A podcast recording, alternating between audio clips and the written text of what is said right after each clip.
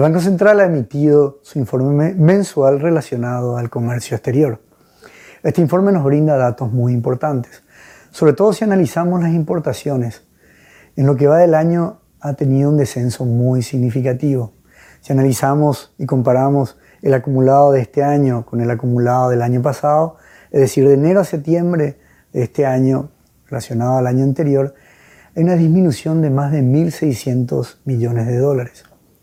Y esto es importante porque nos demuestra cuánto ha afectado al comercio, ya que muchos de los bienes que nosotros consumimos en general son bienes importados.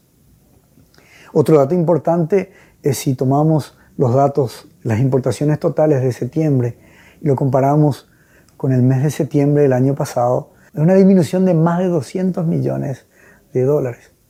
Esto también es importante porque generalmente y de manera tradicional los comercios en septiembre empiezan a demandar y exigir mayores bienes importados para poder prepararse ante las grandes ventas de fin de año.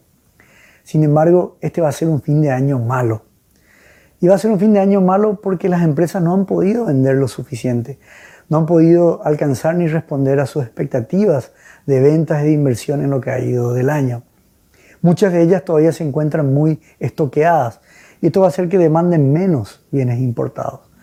Por otro lado, también la incertidumbre que sigue generando la pandemia hace que muchos de los comerciantes se arriesguen con mucha cautela, tratando de que, de que sus inversiones vayan a la medida y a la par de que el mercado se vaya reactivando.